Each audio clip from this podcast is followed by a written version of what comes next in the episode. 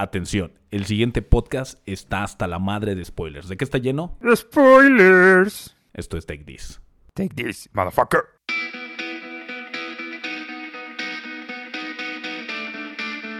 Hey, hey, hey, hey. Hola amiguitos, ¿cómo están todos? Bienvenidos a su programa de confianza Take This. Hoy vamos a hablar de un tema que ya esperaba hablar. No nos animábamos por, por diferencias creativas. No, no se crean. Pero vamos a hablar hoy de Spawn. Spawn.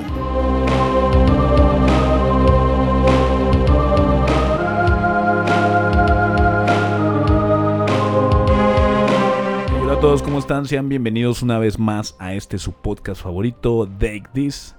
Yo soy su servidor Barrios y me acompaña conmigo mi querido amigo el Jam. ¿Cómo estás, cabrón? Bien, bien, cabrón. ¿Y tú? Muy contento, estamos finalizando la temporada número 4. Esto se está yendo con muchísima velocidad y cuando menos lo esperemos estaremos llegando a la temporada número 20. Señores, síganos constantemente, denos por favor su opinión, opínenos si lo que estamos haciendo está correcto, si les gusta, si no les gusta o de qué más podemos hablar, ¿sí? Eh, agradecemos infinitamente sus comentarios. Sabemos que el último capítulo de KOF les encantó. El de Volver al Futuro, pues ahí está todavía dando mucho de qué hablar. El de Mario Bros. sigue con todo y hay gente que quiere todavía más de Mario Bros. No, ya párenle. este, eh, ya vamos con tres. Quién sabe qué más haremos.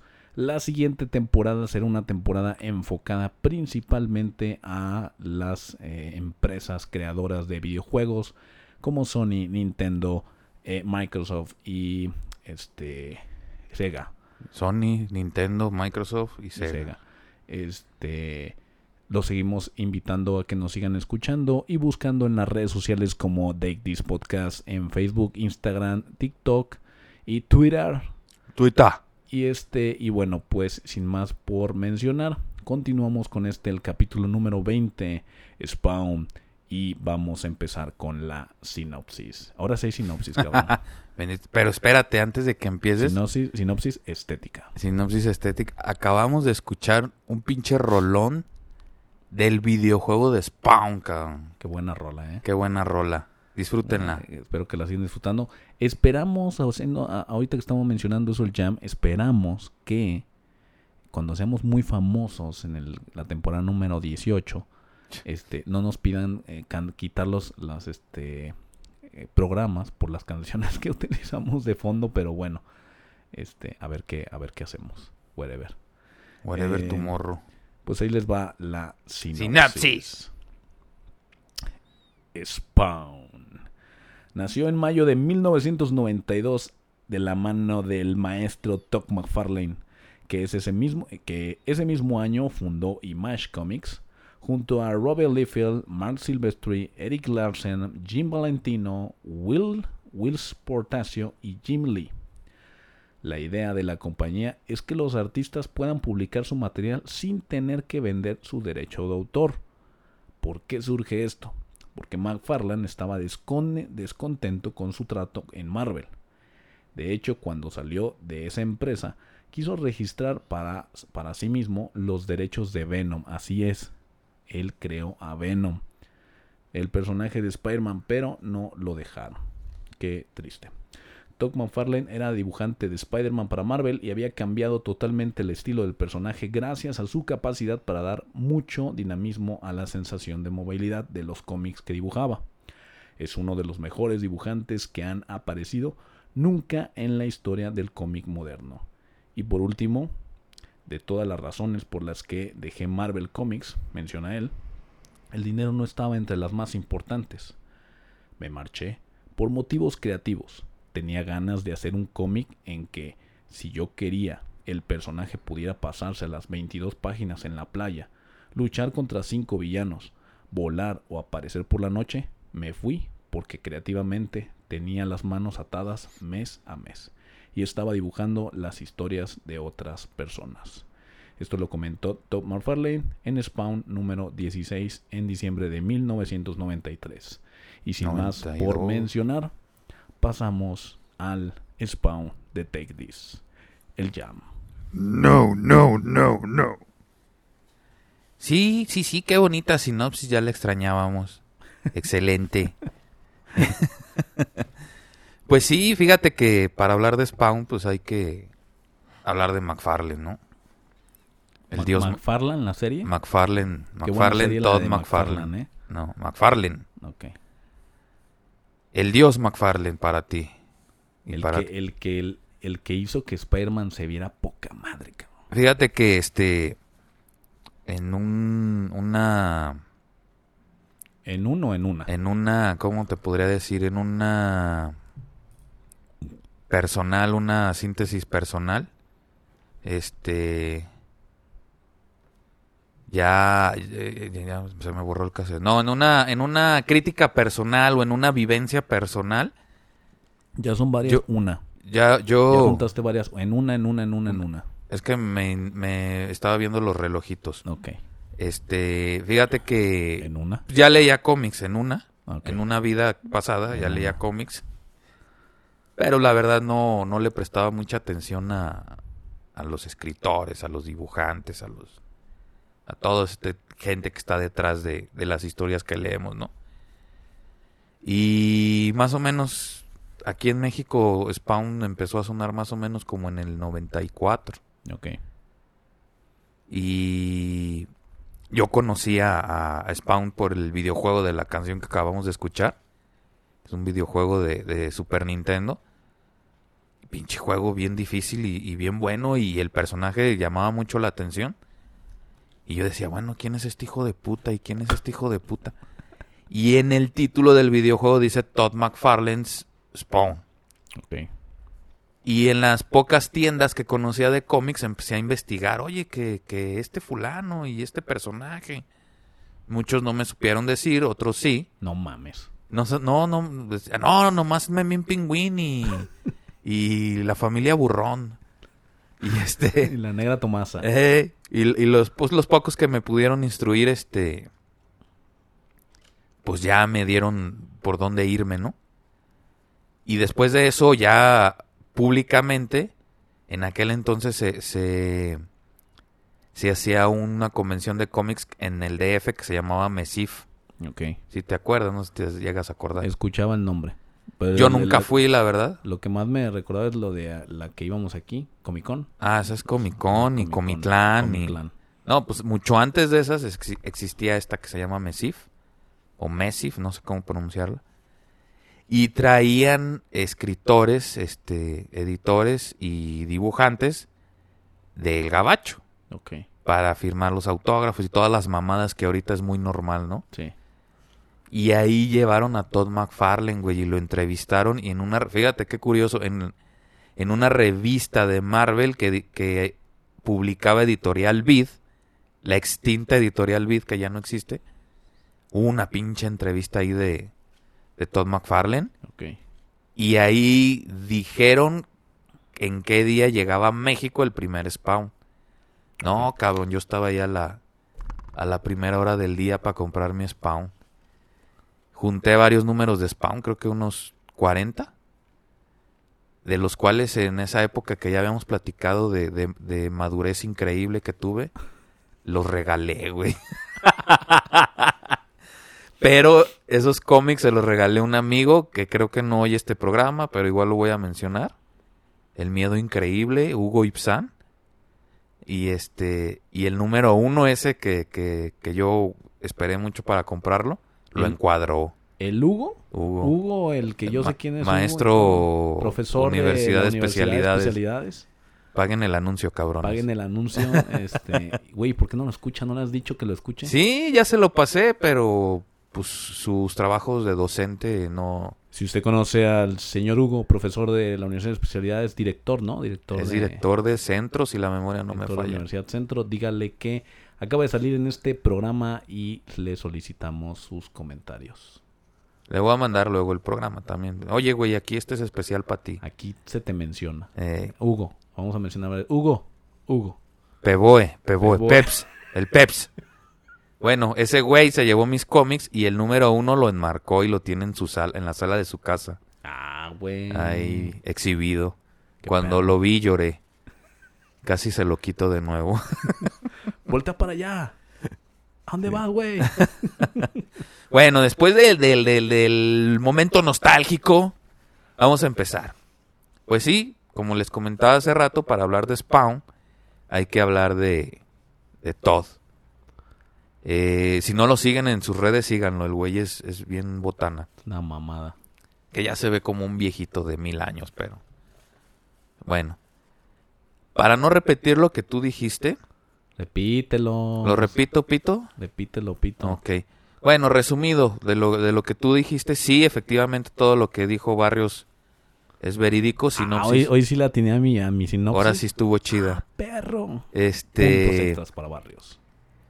Nada más para agregar, fíjate que Todd McFarlane, eh, antes de, de dedicarse a este trabajo, tenía mucha aptitud para el béisbol, cabrón.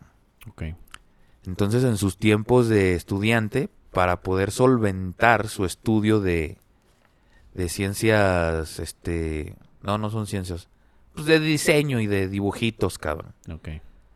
Pues tuvo una beca, güey, de béisbol. Este, y con eso pagó sus estudios. Y este lo buscaron, güey, los profesionales. Creo que trabajó en los marinos. Y estuvo jugando un buen tiempo en, en la liga profesional de béisbol. Hasta que llegó el día fatídico, hasta parece película, cabrón. Lle- Llegó el día fatídico de que tuvo una lesión grave en su pierna. Y pues me lo echaron para afuera, cabrón. Todo esto pasó muy rápido, güey. Creo que no, no, no se llevó más de tres años. Creo que jugó menos del año. Y pues ya le dieron las gracias al vato. Como llevaba muy poco, pues no tuvo gran remuneración económica. Y es cuando decide, que ya lo hacía desde antes, pero en este temporal de béisbol lo deja, pero decide retomar el enviar sus diseños a, a Marvel, cabrón. Y a DC, a todo lo que pegara, güey. Donde le dieran chamba. Sí, sí, sí. Muchas veces, pues sus cartas no fueran respondidas. Otras tantas sí les daban, ah, ¿sabes qué? Tus dibujitos están bien vergas. Pero pues muévele aquí o hazle esto acá. Y le daban sus, sus consejos los disque expertos del, del momento, ¿no? Ok. Empezando con Spawn, güey. Spawn no, no nació después de salir de, de Marvel. Ok. Spawn nació, güey, de, de su mente de, de joven de 15, 16 años. Y ya tenía bocetos y tenía más o menos qué es lo que quería hacer y, y, y lo presentó en Marvel varias veces. Que como tú comentabas, le dijeron, no, güey, tú dedícate a dibujar a este güey y, y ya. Pues tiene, tiene sentido, pues, porque si tú analizas cómo es Spawn y tú analizas cómo es Venom, son bien parecidos. Sí, no, se basó mucho. De hecho, dicen las malas lenguas, no, no es verídico, que para poder meter a su personaje, este, lo dibujó similar Venom, Spawn a Venom, porque Spawn ya existía, pues. Y luego de ahí como que él esperaba que le dieran el brinco y, y le entregaran el personaje o... No sé, cabrón. Pero lo que sí se ve ahí a leguas es que él quería dejar su, su marca personal. Que como tú comentabas de nuevo, pues no, no le dieron chance, ¿no? Que de hecho podemos adelantarnos a los hechos, a lo que podría pasar, valga la redundancia. Si tú ves la última película de Spawn, muy buena, por cierto, este, y ves el diseño que le dieron al Venom, casi te puedo Ah, se asegurar que si llegara a pasar que se cumpla la película de Spawn, va a haber gente que diga, no mames, se parecen. Pues sí, oye, porque ya hay película de Spawn. Sí, sí, sí, pero si vuelven a sacar una, o sea, eh, estoy partiendo de la, de la, de la línea de Venom.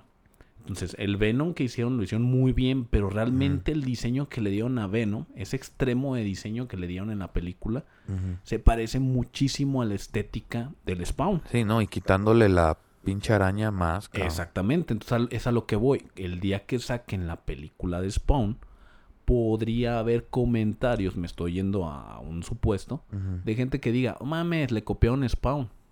Qué bueno que dijeran eso, porque le estás dando de- le estás dando en la torre a Marvel directamente al decir que pues el creador que es este Tom pues lo hizo igual güey. O sea podría ir por ahí pero ya es que se, se dice que iban a sacar una de Spawn.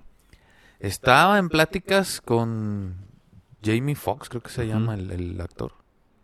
Pero pues no ha salido nada más a la luz. sí no no ha pasado nada pero Ojalá sí, la verdad este es un personajazo que, que merece la pena, un pedazo del pastel ahorita de, del cine de superhéroes.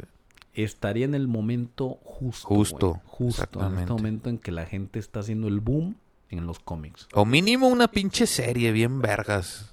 Yo como sí My Hero así. Academia. Perdón, yo sí lo vería así fácil Umbrella Academy.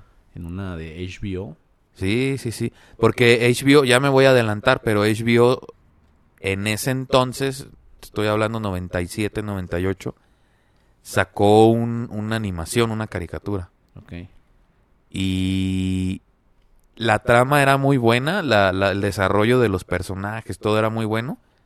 Nomás le faltaba acción. ahí sigues teniendo el cronómetro ok El- nomás le faltaba acción y, y este... Y le dieron nada más dos temporadas de vida. y te deja un chingo de cosas inconclusas. Y lo dejaron así porque pues nadie lo veía, cabrón. Ok. Tú síguele, bro, Bueno, volvemos. No, no te adelantes. Pues de esto, de estas cartitas que les platico, aproximadamente 700 cartas mandó. Por fin dio con el bueno, güey, con un editor de Marvel. Y empezó a presentarlo a sus superiores, uno de estos diseños de, de, de Todd.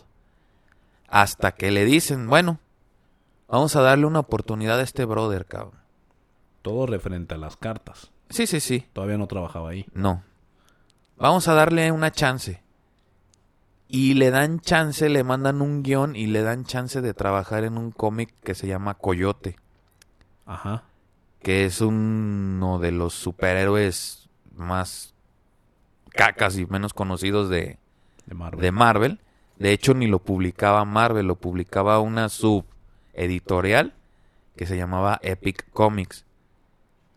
Entonces, este, pues le dan la chance, dibuja, le gusta a la gente, se vende, se vende no súper bien, pero se vende decentemente. Ok. Y entonces, cabrón, es cuando le dicen, ah, bueno, te vamos a dar tus proyectitos más, este, grandes, ¿no? Y le dan un proyecto de Hulk. Y él vuelve a, a- pues no a crear, vuel- vuelve a la vida, este, ¿Ese es Coyote? no, no, es un apache, güey, Coyote es un apache. Este, vuelve a, ese es Coyote. Y entonces le dan el, déjame acabar, cabrón. le, le vuelve, vuelve a la vida este Todd McFarlane al Hulk gris, güey. Ok. La historia no era muy increíble, pero los diseños de Todd ahora sí que a Hulk lo regresó a sus orígenes. Y en vez de ver un, un Hulk este más humanizado, ya ves que el nuevo sí se parece más como un, una cara como de humano. Como entre humano y monstruo. Exactamente. No, Hulk lo vuelve al, al, al monstruo mamadísimo, cara de mis huevos, güey. Pero el personaje se ve increíble a, a lo que se quería contar en los primeros años de Hulk. Ok. Que era realmente un, un, un monstruo incomprendido, cabrón. Sí, exactamente. Y está basado de la historia del Dr. Jekyll. Exactamente. Entonces, este... Pues ven la historia de Hulk y, y como él seguía mandando sus cartas y le llega a DC, también le dan proyectos de Batman, güey. Estás viendo el Batman, güey, con la capa más larga del mundo, cabrón. Pero se, se ve tan épico, güey. De hecho, hay figuras así, güey. Hay muchas figuras así. Y todo esto de la gran capa y las sombras.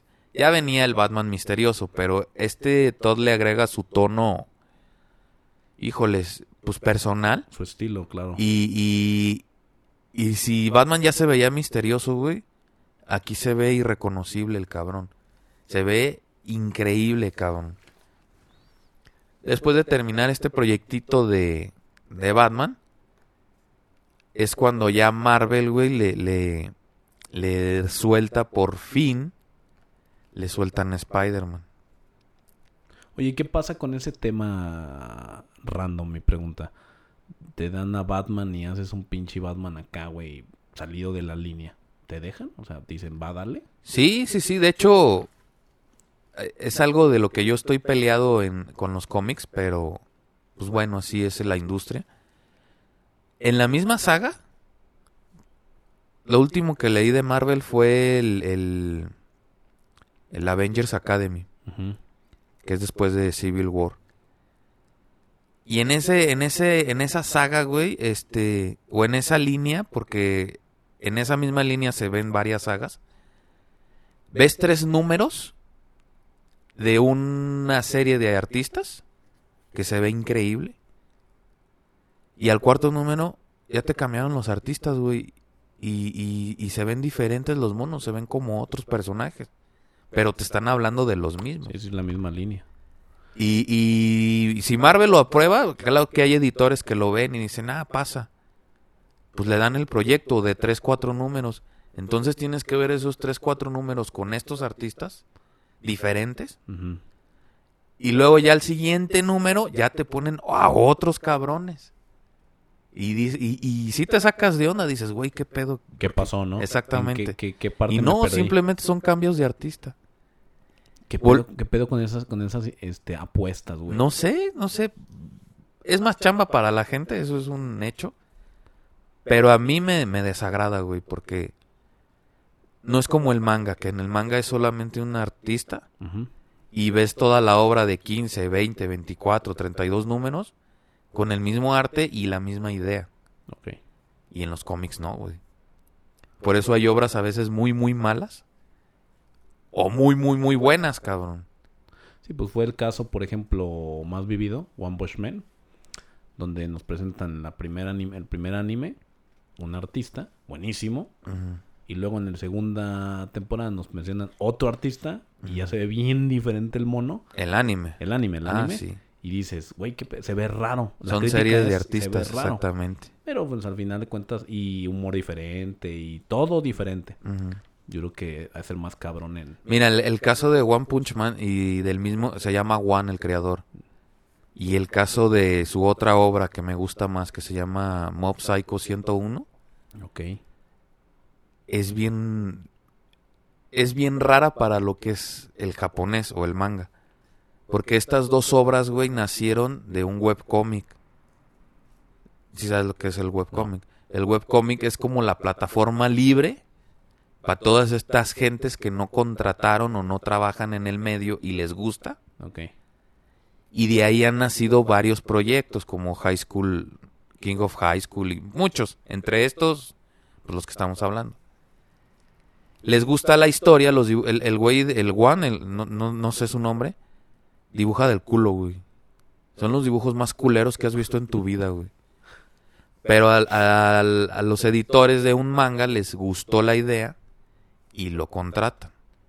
Entonces él hace las historias, pero el manga ya lo dibuja otra gente. Ok. En el One Punch, en el One Punch Man. En el caso de, del otro, de la otra serie, él dibuja el manga. Culerísimo.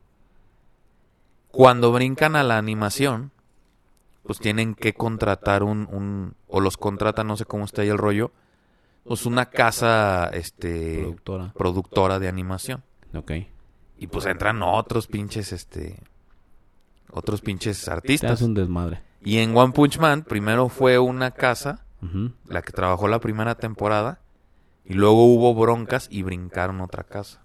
Se nota bien, Y cabrón. se nota, güey. Ah, pues haz de cuenta de eso en los cómics. Que eso no es común en Japón, güey.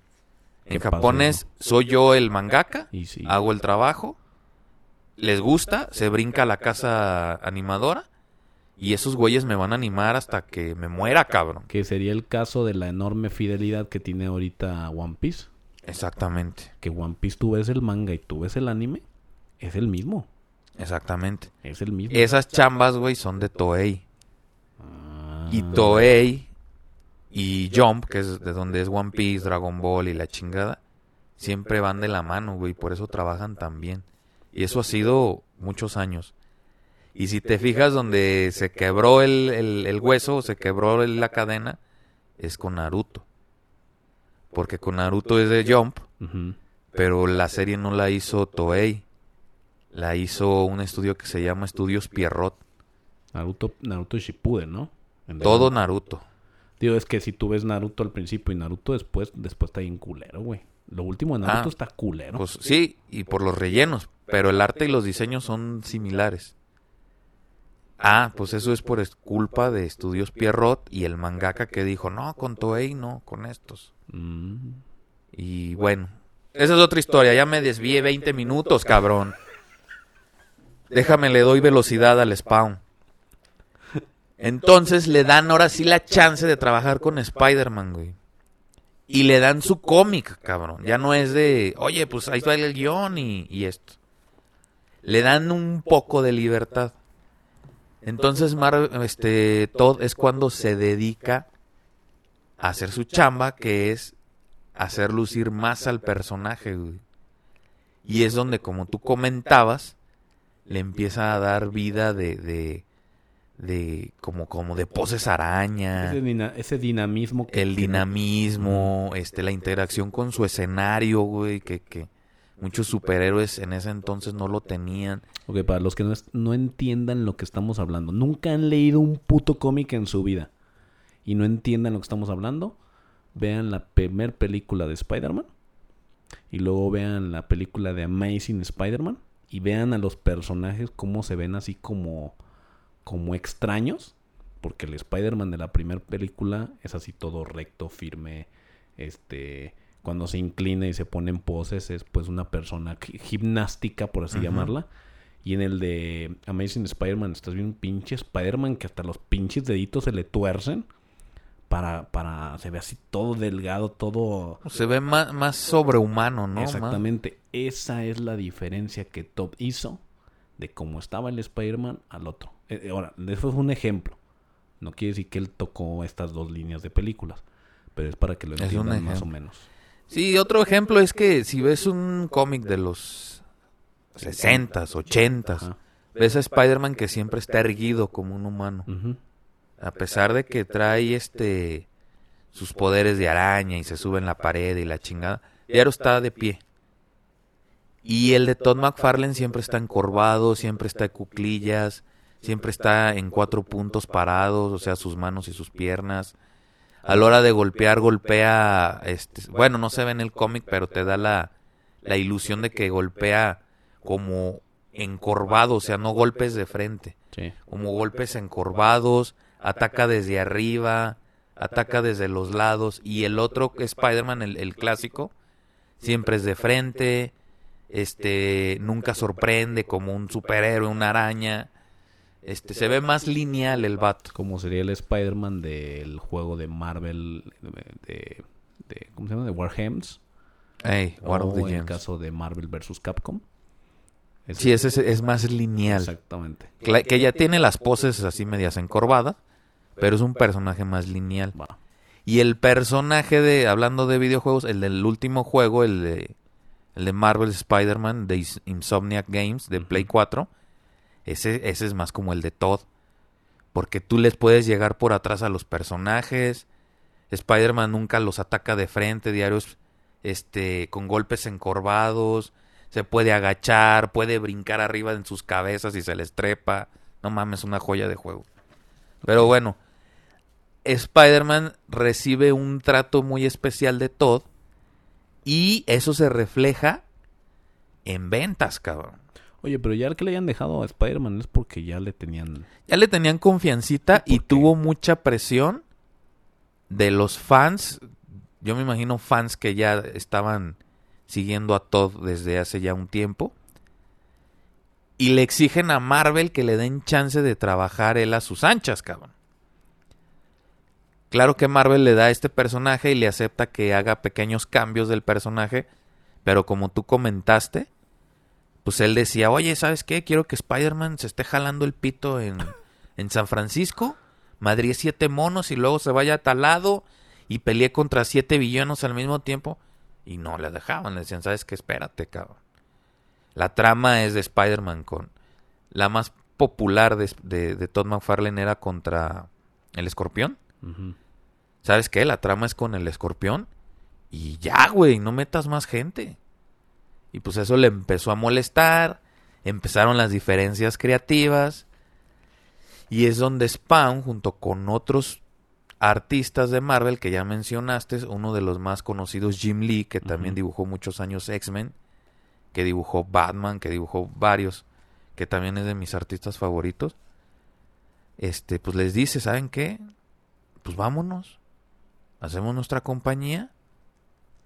Y tú, Jim Lee, quieres inventar a el vampirito feliz y quieres hacerlo que mate a todos y luego que reviva, es tu pedo, güey. Es tu cómic y tú haces lo que tú quieres.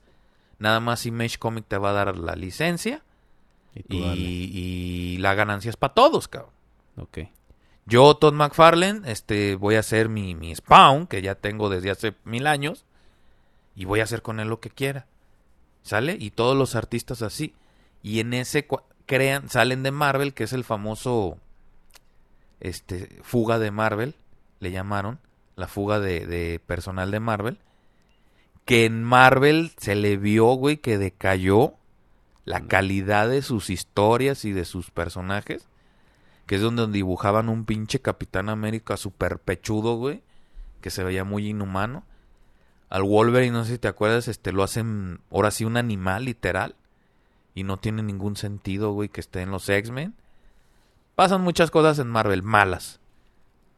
Volviendo a Image, se crean pues, personajes como Spawn. No sé si te acuerdas que llevaba mucho a la escuela uno que se llamaba Gen 13. Sí. Que salió una pelirroja de aro bien tetuda y encuerada. Eh, este sale otro cómic que se llama Witchblade, creo que se llamaba Witchblade, que, que tiene esta serie de televisión salen un chingo de, de, cosas. Pero, pues el, la pepita de oro, pues era el Spawn. Oficialmente en Estados Unidos, que ahí sí derivé contigo, pero según yo, Spawn ve la luz en 1992, güey. Ok. Con su primer número. Sí, vi que hiciste muequitas. Sí, dije, ah, cabrón, 91. Huequitas. Bueno, no nos vamos a pelear, 91, 92. Y este, lanza el primer número. Y con este primer número, cabrón, se crea un, un este... No, no se ve así en la historia del cómic, pero yo lo veo como un antes y un después de los cómics, cabrón. ¿Por qué? Porque en el 92, a pesar de que ya se tocaban temas un poquito más adultos, como que todavía no se animaban a tocar temas muy fuertes como violación, como asesinato, como religión, satanismo. Religión, exactamente, cabrón. Y sale Spawn, güey, y te empiezan a contar, güey, que el héroe de esta historia es un cabrón que viene del infierno, cabrón. Sí, está cabrón, güey. Está cabrón, así. Y los papás en el 90... No mames, esto está leyendo mi hijo, vete a la verga, ¿qué es esto? Cabrón. Exactamente. El cómic, güey, tuvo problemas legales por este tipo de situaciones que, le, que se terminó arreglando comentando que era un cómic para adolescentes, y perdón, para jóvenes y adultos. ¿De qué va el cómic, cabrón? Estamos hablando, como ya les comentaba, de un cuate que llega de la nada a la Tierra y no sabe de dónde viene, cabrón. En el transcurso de la historia te das cuenta que es un, un, engendro, Spawn es engendro, del infierno, cabrón. Y que su labor, güey, es este dirigir los ejércitos del infierno que próximamente va a haber una batalla contra los del cielo. Wow, cabrón, dices, no mames, ¿de, de qué me estás hablando, cabrón? Pero este personaje llamado Spawn no lo sabe, güey, porque cuando llega a la Tierra, este, se le borra la memoria. Y te das cuenta también que Spawn no es nada más solo un personaje. O sea, Spawn son varios personajes que hace el mismísimo diablo que en el cómic se llama Malevoya. Ok. Pero aclaro ahorita, qué bueno que, toqué el tema. Nada más vamos a hablar de este spawn, principal, o el primero que salió, que es Al Simmons. Que de hecho todo me lo estás diciendo y te lo juro que me viene a la cabeza la película del 97 que a mí en lo personal sí me gusta. ¿Te gustó? Pues a mí sí me gustó, pero la verdad sí. crítica y lo que tú quieras, pero para la época, para el tiempo, para la tecnología, para igualmente los tiempos en que no era tan bien visto, a mí me gustó y te lo juro, me lo estás narrando y es lo que vi. Sí, sí, sí. Sí, así empieza la película y el es literal lo mismo, nada más. Pues por ser película tuvieron que omitirse varios detallitos, ¿no? Varios detalles, sí, claro. Bueno, volviendo, este pues vamos a hablar de este primer spawn, o el primero que nos presentan, que es Al Simmons. Se supone que este cuate, güey, Al Simmons, era un soldado de la CIA. Y, y era un, un, pues un asesino, cabrón. Él para cumplir su, su orden o su meta, no le importaba si se llevaba culpables o inocentes. Después de varias misiones que le otorgan su superior, que se llama Jason, empieza a ver que las órdenes que le dan es para que este personaje Jason se beneficie. Hablando en, en, dinero, en cuestiones de poder ahí en el gobierno, etcétera, etcétera. Y Al Simmons se empieza a cuestionar y empieza a tener riñas con, con su superior en la cual cuando lo mandan a su última misión, que él hablaba con su esposa, que se llama Wanda, este, pues dice, ¿sabes qué? Voy a hacer esta última misión y pues les voy a renunciar y a la chingada, ¿no? Ah, sí está bien y la chingada. Pero del otro lado de la moneda de Jason, él decía, no, Al Simmons sabe mucho y pues tiene que ser eliminado, además de que es un soldado excepcional, un guerrero increíble, ta, ta, ta. Entonces el güey se sintió amenazado y su solución era matarlo, ¿no? Ok. Y en esa misión, que era un 4 para detener a Al Simmons, este, pues lo detienen, lo matan y lo queman, cabrón.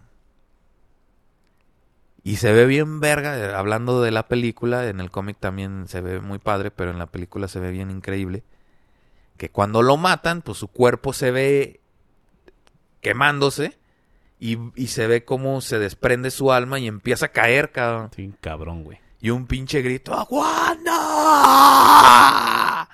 Y cae, cabrón, ¡pum! Y pues él nomás recuerda a su esposa, güey.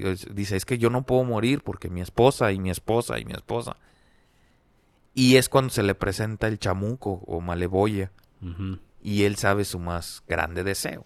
Y ahí es donde nos encontramos por primera vez ilustrado cómo alguien ve un infierno que no es como te lo pintan, cabrón. Sí, no, no, no mames. un pinche reino cabrón, güey. Es un pinche reino de, de cráteres y de este huecos negros, cabrón. Y en unos lados sale lava, en otros lados está pues este la gente trabajando, almas trabajando.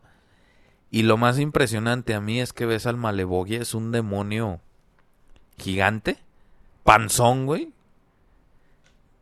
Cabello rizado. Una cara así como de... Cocodrilo. Como cocodrilo, dientes afilados. Y este... Ojos blancos, güey. Y riéndose diario, burlándose de ti, güey. Y diciéndole a este cuate, burlándose, que él le puede ayudar, que él lo puede regresar a la vida. Tentándolo en el mismísimo infierno. En el mismísimo infierno. Este güey sin pensarlo le dice que sí, cabrón. Pero el, el, contrato de las letras chiquitas, como ya le comentaba, era que él iba a dirigir sus ejércitos. Porque él sabe que él es Al Simon, el soldado, el guerrero increíble. Y aparte de eso, tenía que hacerle su ejército más grande. O sea, en tierra tenía que matar a más malos o gente de, alma mala, negra, para agregarlo a su ejército, como peón o como un comandante, como un spawn. Este güey dice que sí al instante y regresa a la tierra. Pero no contaba el güey que lo iba a regresar borrándole la memoria y con su cuerpo anterior que ya era un cuerpo calcinado, cabrón. Está cabrón eso. Entonces cuando él llega, cae a la tierra, despierta y, y no sabe ni qué, güey. Dices, güey, ¿qué estoy haciendo aquí? Y empieza a investigarse y ve que trae un traje negro, güey. Y ve que trae una máscara, ahora sí, igual a la de, a la de Venom. Ajá. Ojo blanco grande. Nada más la, la, la boca abierta, ¿no? Ahora sí, una máscara. Es como un Spider-Man completamente negro. Exactamente. Pues que no fue ese güey el que inventó el traje negro de. Spider-Man. No, eso fue. O sea, fue es un traje completamente negro, ojos blancos, pero el traje tiene como una especie de... Es como si fuera parte de su piel. El traje es, es un ser vivo. Es, sí, es como es un ser vivo. Es, Venom. completamente negro. Tiene los guantes rojos. Los ojos grandes blancos que comentabas. Pero se le ven sus ojos verdes. De necroplasma. Que es el la sustancia que lo está manteniendo en la tierra. Necroplasma. Este. Y, y trae unas cadenas, güey. Trae unas cadenas. Una especie como de villa de, de en forma de cráneo. Si más no recuerdo, esos ojos blancos se están moviendo. No. No se ven así como... como No, ese es, moviéndose, ese como- es de como- otra película, güey. Es de la de. La de. Rushbrand, ¿cómo se llama este pinches héroes? Ay, ay, ay, ay, ay, ay. Lo del Doctor Manhattan, Sí, estos sí, hijos sí. de puta, güey. Que esa también es una historia tototota del, del editor, güey. Sí, es del de- escritor, De Watchmen. de Alan Moore. De es Watchmen. Watchmen la película. Bueno, volviendo, este, no, están fijos. Tiene sus ojos verdes normales. Este, y su, una gran capa, güey, que está, no mames. Este Todd McFarlane tiene delirio con las capas. Pero, güey, le quedan increíbles, güey. Y pues una capa cabrón. No, no, no, una señora capa, güey. Y diario está ondeando, güey. Y tiene el cuello alto de la misma capa. O sea, parece a mí la primera impresión que vi en este videojuego que les comento. Es una especie como de vampiro, güey. Yo, yo, es la, la impresión que me daba. Pero no. Se parece a la capa de Soujiro. Ándale de Soujiro Z. Pero más increíble, güey. Sí, sí, sí. Todo lo que, me- lo que les diga el barrio es más increíble, güey.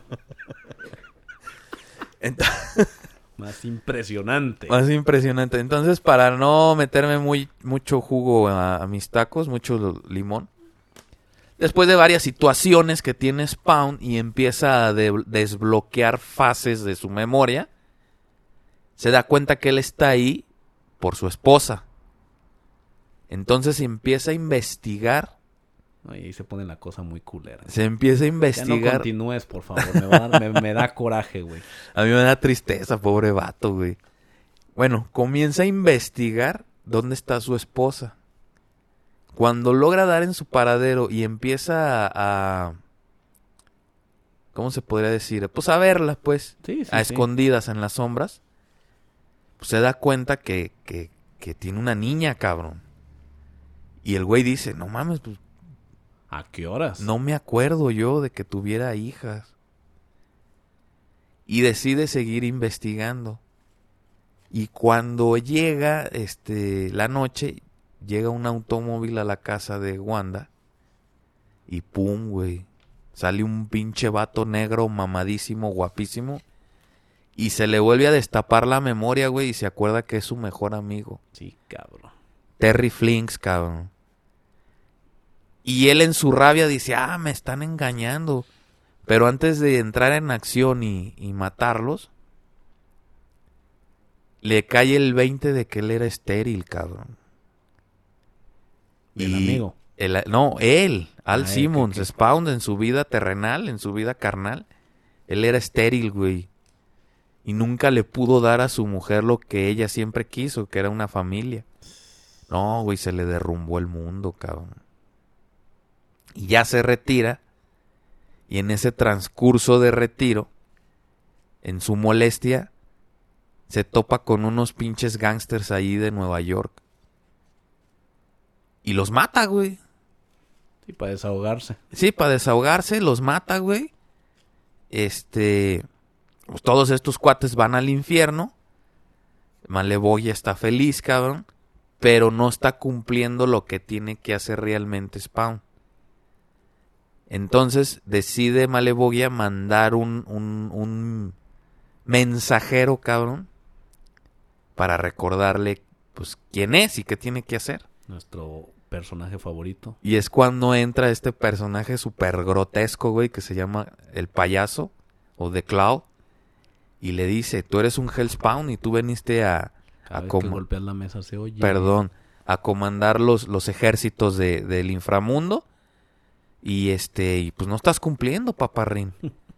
Y Spawn molesto con todo lo que le estaba pasando, pues le dice que lo deje en paz, que la chingada. Y tienen una riña, güey. En esa riña, pues pierde Violator. Cuando se transforma el payaso, se, se- se cambia el nombre a Violator. Que es un pinche monstruo, güey, gigante también. ¿Qué le calculas? ¿Unos 3 metros? Fácil. Brazos muy, muy largos, güey. Blanco, Garra, ¿no? este, brazos, gana- blablabla, manos grandes con garras en los cinco dedos. Pies largos, largos, también con garras. Y una pinche boca así como, como de fusión de perro con mosca, ¿no? Así rara, güey.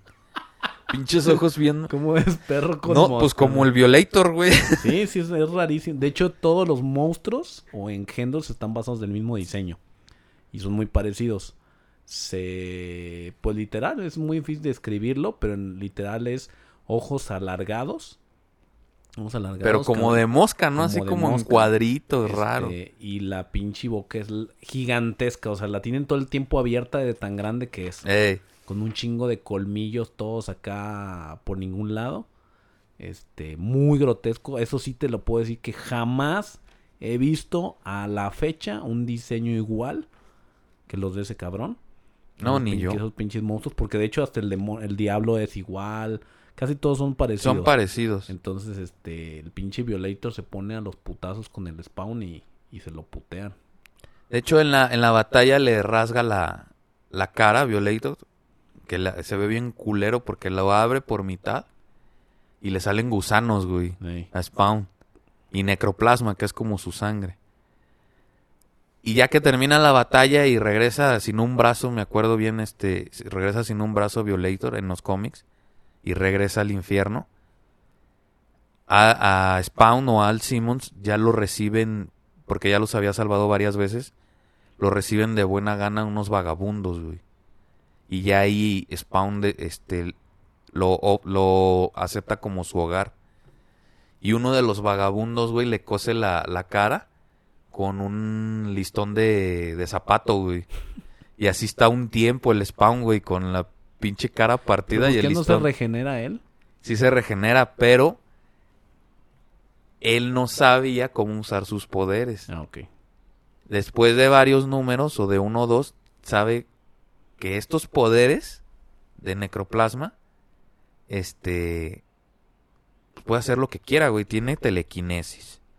Puede cambiar su apariencia física que, que él la cambia varias veces por una persona rubia para acercarse a Wanda y hablar con ella.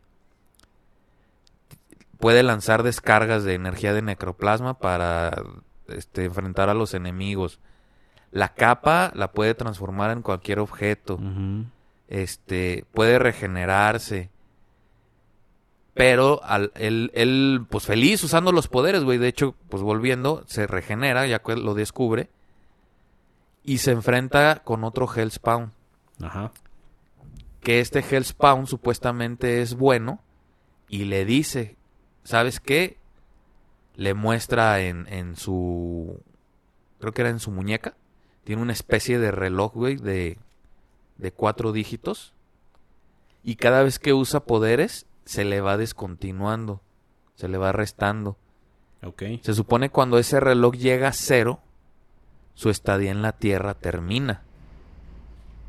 Entonces este personaje, este Hellspawn, le dice, si tú sigues usando tus poderes a lo pendejo, pues ya no vas a estar aquí. Entonces Spawn decide ya no usar tanto los poderes. Volviendo a los gangsters ameri- este, de Nueva York. Qué idiota está. ¿Quién? Es que dij- dijiste gangster de, de... Ah, ¿de qué dijiste gangster de...? ¿Gangster de América? Eh, es que hay una película así, güey. Eh, sí. No, gangsters de Nueva York, que ya les había dado en la madre, deciden contratar a un sicario, güey, que se llama Overkill. No sé si te acuerdas de él, era una especie como de cyborg. Verde con, con blanco. No, no me, no me acuerdo, Bueno. Lo contratan, cabrón. y se mete, güey, a los callejones donde vivía Spawn con los vagabundos y empieza a matar a los vagabundos, cabrón. Y ya va Spawn bien vergas, güey, y le quiere dar una vergüenza. Y no puede, este güey es superior. Entonces empieza a querer usar sus poderes, pero se acuerda de la, De la advertencia. de la advertencia. Entonces opta por no hacerlo, lo madrea. Overkill cree que lo mata. Se va a reportar con, con los gángsters. Pero Spawn no estaba muerto. Estaba encabronado, güey.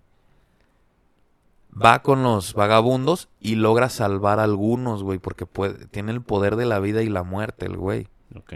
logra salvar a algunos y el güey decide ir a, a la armería, una armería ahí en Nueva York de- del gobierno, asalta el, el edificio y se llena de pinches rifles, güey, y dice, esta forma de matar sí la conozco, no, güey, vete a la verga, güey, me voló la cabeza, güey. Y ya ves un pinche diseño de Spawn, güey, se quita la capa, güey, y se llena de pinches este rifles, pistolas, granadas, güey. Se ve bien vergas. Y ahí va, güey, al segundo round. No, pues lo hace cagada, güey, lo destruye al overkill. Y este y su alma cyborg va al infierno. Entonces, eh, Malevogia feliz, sí, sigue matando, sigue matando, la chingada. Estaba creciendo el ejército. En el transcurso de, de, este, de estas historias hay una que es menor, pero me gustaría mencionar, si está bien vergas, güey. De un vato que se llamaba Billy, Billy Kincaid, creo que se llamaba. Que se disfrazaba, güey, de, de vendedor de helados. Ok.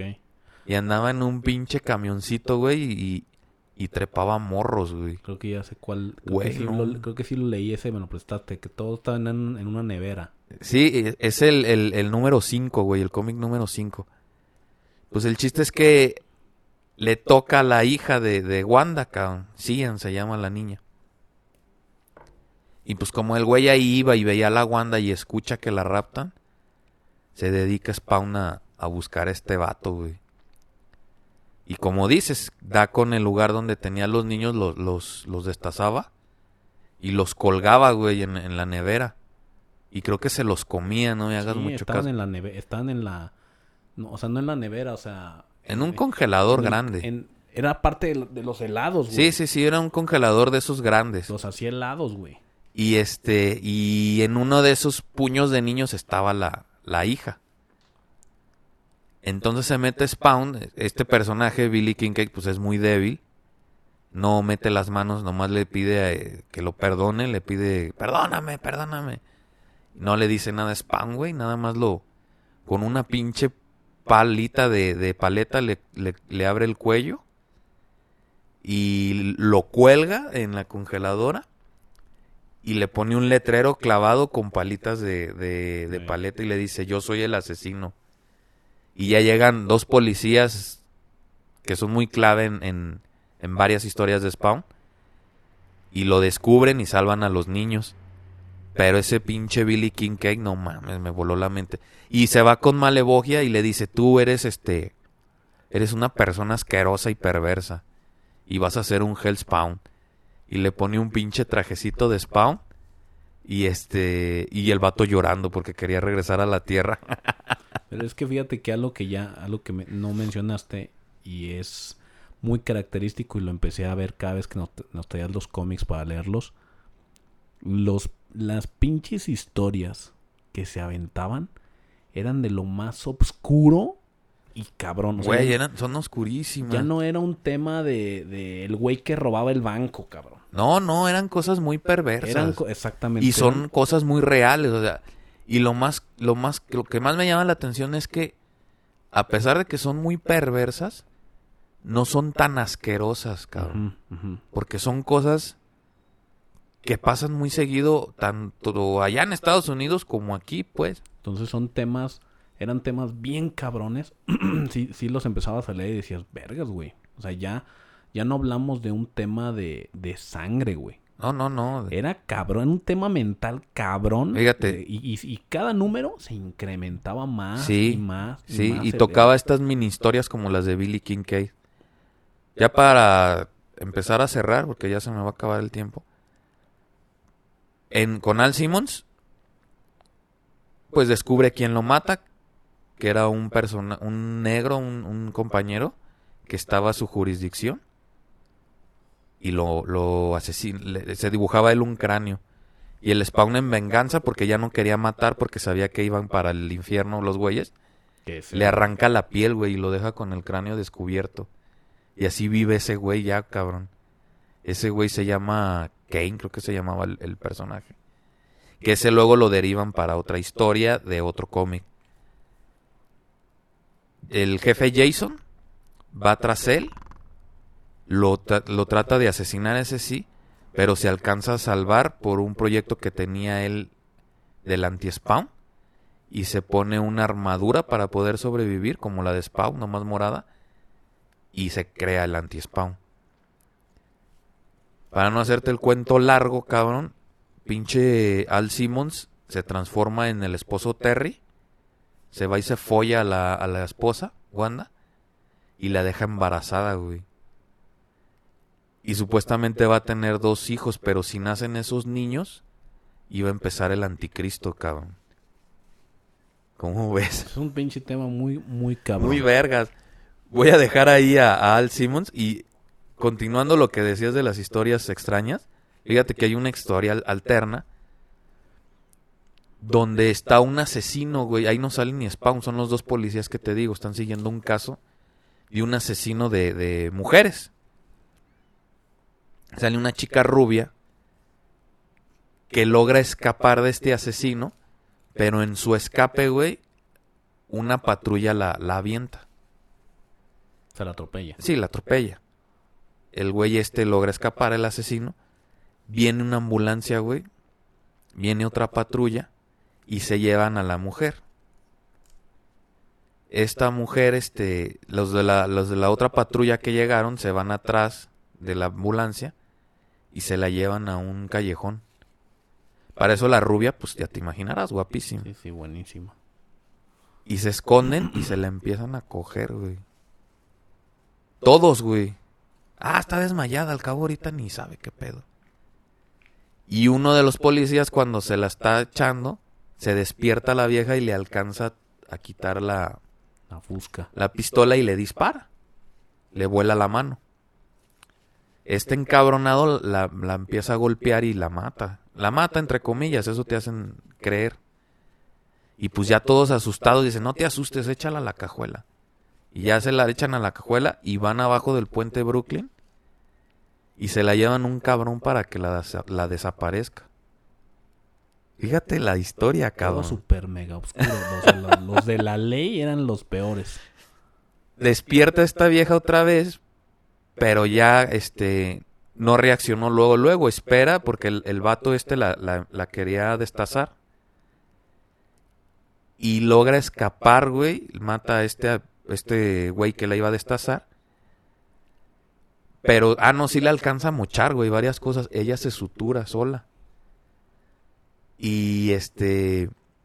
Y se hace una antihéroe, podría decirse y empieza a buscar a todos estos cabrones policías y, y paramédicos, y paramédicos para, matarlos, güey. Pero todo esto tú lo estás viendo de los ojos de los dos policías que están investigando.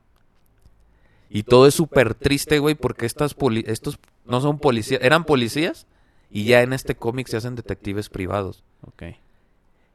Se iba a casar la vieja, güey. estaba a días de casarse. La rubia. La rubia. Y entonces el, el, novio busca a estos detectives para que busquen a la novia, pues estaba súper angustiado, cabrón. Y ahí es cuando los detectives empiezan a meter. Que los detectives no eran los del pedo. no, no, estos son buenos, siempre han sido buenos en todos los cómics. Pero hay otra pinche escena donde están afuera de. están saliendo de las oficinas de los detectives. Y estaban estos cuatro policías esperándolos para matarlos, güey y matan al, al, al novio. Estos güeyes se salvan porque viene la vieja y se lleva a dos de los policías para matarlos. Entonces es una cabrona. Sí, se hace bien cabrona. Se hace, hace, justicia a ella. Esa justicia por mano propia. Y ya acaba en que termina con todos, pero ella se queda deprimida y traumada porque ya no tiene metas, güey. Y ya no, ya no puede hacer nada.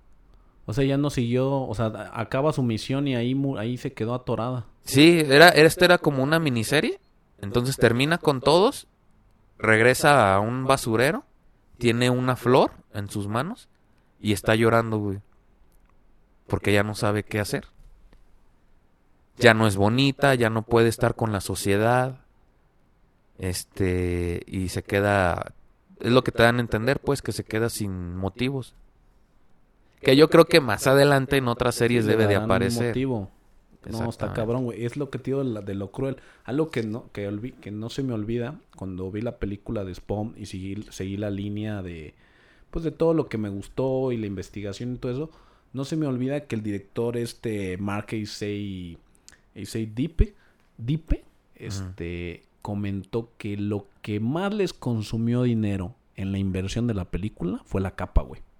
Sí. O sea, casi ni sale, ¿eh? No, bueno, pero el haber hecho que la capa se viera como se viera en la época y con los efectos que había y que, y que la capa se moviera y todo eso fue lo que más gastaron dinero, güey. Y pues no resultó un éxito la película, fue... No, no le gustó mucho. A mí me gusta mucho pues como dices tú, para la época, la verdad que sí era. Pues es lo mejor, güey. Él le hizo justicia. Claro, salieron la animación y claro que le hace justicia, pero como película live action, a mí me encantaba. O sea, yo es lo que te digo, tú me platicas y me viene a la, memoria cuando leía los cómics que tú nos prestabas o que vimos esa película. Y me acuerdo que cuando la vimos, la tuvimos que ver en un VHS, VHS culero, güey. Porque no había llegado aún a, al fácil acceso, güey, de un videocentro. Ah, o sea, la, tuya. Fíjate que esa yo la vi en el cine en Querétaro. Ah, con un primo que era fan también. Y recuerdo que fue Oscar el que nos me prestó la, el VHS. Mali se veía entre negro, chafa, pirata. Ya después en Amazon Prime la volví a ver. Y pues obviamente te da esa nostalgia de, ah, qué padre.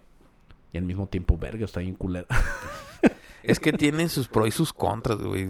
No, sé, es, es, raro. Es un sentimiento raro. Se le hizo, o sea, por un lado, me gusta la película porque se le hizo justicia al cómic. ¿Sí? O sea, lo que ves en cómic ves en la película. Pero en la historia, pues es malísima. O sea, hay muchísimos huecos de continuidad. Muchas cosas no salieron como debían haber salido. Mm, el spawn no era tan malo como te lo pintan. Realmente era bueno. Entonces había esa parte que entre que te gustaba o no. Pero en cuanto a la imagen, en la estética, se, se mantuvo lo que, lo que salía en el cómic. Sí, sí, sí. Mucho negro, ¿no? También en la película. güey. Mucho negro. Se oscurecieron un chingo. Que algo que también no mencionaste es que el Spawn empieza a hacer un vínculo con la niña. Es que cuando la rescata, ya no me dio tiempo, por eso no lo toqué. Cuando la rescata de, de, de Billy Kincaid, empieza a hacer cierto vínculo cuando Spawn va y se disfraza de este chico rubio. Okay. Y sí hace... La rescata varias veces a la niña. Okay. Pero pues eso pues, son temas más largos. Pues tendremos que algún momento retomar porque de Spawns hay un chingo, güey. No, pues es que como te decía, Spawn es un engendro que hace el diablo en diferentes épocas o en las mismas épocas para cumplir sus metas. Que está el medieval Spawn, está el Spawn del oeste, Está el, está el, el de la maldición de Spawn. Faltan los personajes del cielo, que también son varios personajes. Iba a tocar el tema de Ángela, que primero lo quiere matar y luego se da cuenta que es un Spawn diferente. Ah, pero son muchos temas. Igual abrimos programa y hablamos de la continuidad de la historia. brevemente, antes de cortar ya y acabar, ya, ya no me acuerdo de esa parte el diablo pues se da cuenta que el spawn le vale verga y ya no está haciendo lo que él dice. ¿Cómo Porque sí recuerdo que había algo, había algo que impedía que el diablo se lo chingara y le quitara todo. Había un porqué que el güey se da cuenta. Lo que pasa es que ahí Ángela, la, el ángel, le ayuda. Y le da unas especies como de conjuros para que Maleboya no tenga todo el control de él. Ok. Y ahí es cuando Spawn, bueno, ya había decidido antes, pero Spawn decide ya no matar, güey. Para no alimentar el... Sí, hacía justicia, pero no mataba a la banda. Entonces por eso le mandaba villanos que es Violator, que es este otros Hellspawns, etcétera, etcétera, etcétera. Y sí, que de hecho era, era el tema. Él tenía que morir a manos de Spawn para que fueran parte del ejército. No cualquier güey que se moría No, caía. podía morir este como cualquier humano. Pero se supone que Spawn iba a acelerar el proceso. Ok. O sea, si muere una persona de alma negra, Caía al caía al infierno y lo hacía un soldado. Ah, ok. Pero Spawn se supone que tenía que acelerar el proceso de esto. Y dirigir estas mismas gentes que él mataba. Ah, pues nomás tenía que irse a la prisión y matarlos a todos. Pues sí. Y ya. Pero también la otra es que él no lo quería hacer y por eso le borra la memoria. O sea, pero entonces a final de cuentas tenían su tiempo contado. Ponle, si iba a una prisión y mataba a todos, pues ese poder que usó para matar a todos pues, se iba a acabar y él sí tenía que regresar. Se iba a regresar. ¿Y ahorita en qué va de los cómics? No, no mames, ya va en el número 1000 de Spawn. Es más, ahorita está un... Pues como una saga especial que se llama el Spawnverse. Que es una historia, ya ves que salió el Spider-Verse Ajá. y el Wolverine, Ver- no sé qué madres. Ah, pues ya Todd McFarlane está haciendo el, el Spawnverse con todos estos Spawn que tú mencionas. Tenemos que hablar, güey. Se ve de- chido. de- No, de- hablamos. de más Spawn. De hecho, yo creo que sí te dije, yo quería hablar de lo que es la maldición de Spawn. Ok. que se habla de otro Spawn. Y son historias cortas como la que te acabo de contar. Ok. Porque de Spawn también hay, hay un mundo Hay que para hablar. para Esto es solo una pequeña introducción. ¿Y qué es lo que habíamos mencionado muchas veces? Si nos dedicamos 100% de un tema a sacarle jugo, puta, se nos van los 21 capítulos. ¿sí? Sí. Entonces, pues bueno.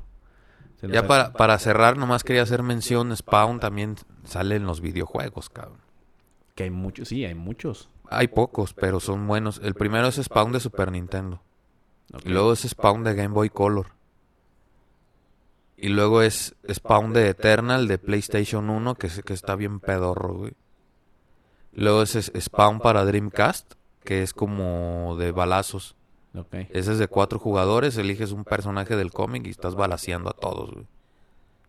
Y por último, pues apareció su aparición en Soul Calibur 2 de Xbox. Ok. Sale como un personaje seleccionable. Y en Mortal Kombat 11. Que tiene unos fatalities bien mamalones. güey. ¿Qué está pasando con los juegos de, de mundo abierto de Spawn, güey? Ya no hay. O sea, güey, eso es- Ah, está, está un, se me olvidó, qué bueno que me acordaste. Salió en época de Xbox, GameCube y de Play 2, uno de Spawn. Que es de mundo abierto. es que esos son los perros, güey. Pero ya de ahí fuera ya no hay. Es que como, como no ha habido un punto en donde puedan explotar la franquicia a nivel de todo público por lo cerrado que es, no creo que, yo creo que, yo creo que no le han podido apostar. Pero la están cagando, güey. O sea, Spawn es un universo que pueden aventarse en películas y series, pero a lo cabrón. Y de ahí aventarse un montón de, de souvenirs, güey. Fíjate que también tiene mucho que ver este con la visión que, que tiene Todd McFarlane. Porque ahorita él, y yo me imagino que su equipo, toda esta gente que hablábamos al principio ya no está con, con Todd McFarlane. Entonces sí se vio que hubo un bajón en, en sus ventas de cómics y de su fuga de, de gente. Y se empezó a dedicar a, a los juguetes Ok. tiene una línea que se llama McFarlane Toys y los primeros que salieron pues fueron de Spawn Y están bien cabrones, güey. y están bien chidos. Mi amigo Peps tiene un verguero. Y ahorita tiene licencias, güey, de, de otras empresas, como todos los juguetes de DC los saca McFarlane Toys. Ok. Los últimos de Mortal Kombat los sacó McFarlane Toys. Este todo lo de Walking Dead, todo lo de Juego de Tronos, todo eso lo sacó McFarlane Toys. Que son juguetes para verlos a través de una vitrina y Son- los disfrutas, güey. Son juguetes premium. Sí, claro. No tan premium, hay otros más premium, pero son buenas figuras. Y como que ahorita está más enfocado a ese asunto que a explotar la franquicia de Spawn. Por eso no has visto muchas cosas. Ok. Pues se nos, se nos terminó el tiempo ya. Se fue como agua. Se disolvió de volada. Estuvo Como lluvia dorada en tu garganta. Como, como pequeña lluvia eh, dorada de esa que te encanta. este. Agradecemos a todos que han estado al pendiente de estos programas. Síganos en Take This Podcast, Facebook, Instagram, TikTok y Twitter. Esto fue el capítulo número 20. Esto termina la última, la cuarta temporada de Take This. Eh, los esperamos en la siguiente, y en la siguiente, y en la siguiente, y en la siguiente. Y en todos los que vengan. Bueno, pues yo soy el Barrios. Aquí me acompaña el Ham. El Ham. ¡Hey, A sus Lo van a creer que no está, güey. No, aquí ando, es que Vamos a ando viendo distancia. lo- los cheat posts. Y esto fue Take This. Take this, fuckers.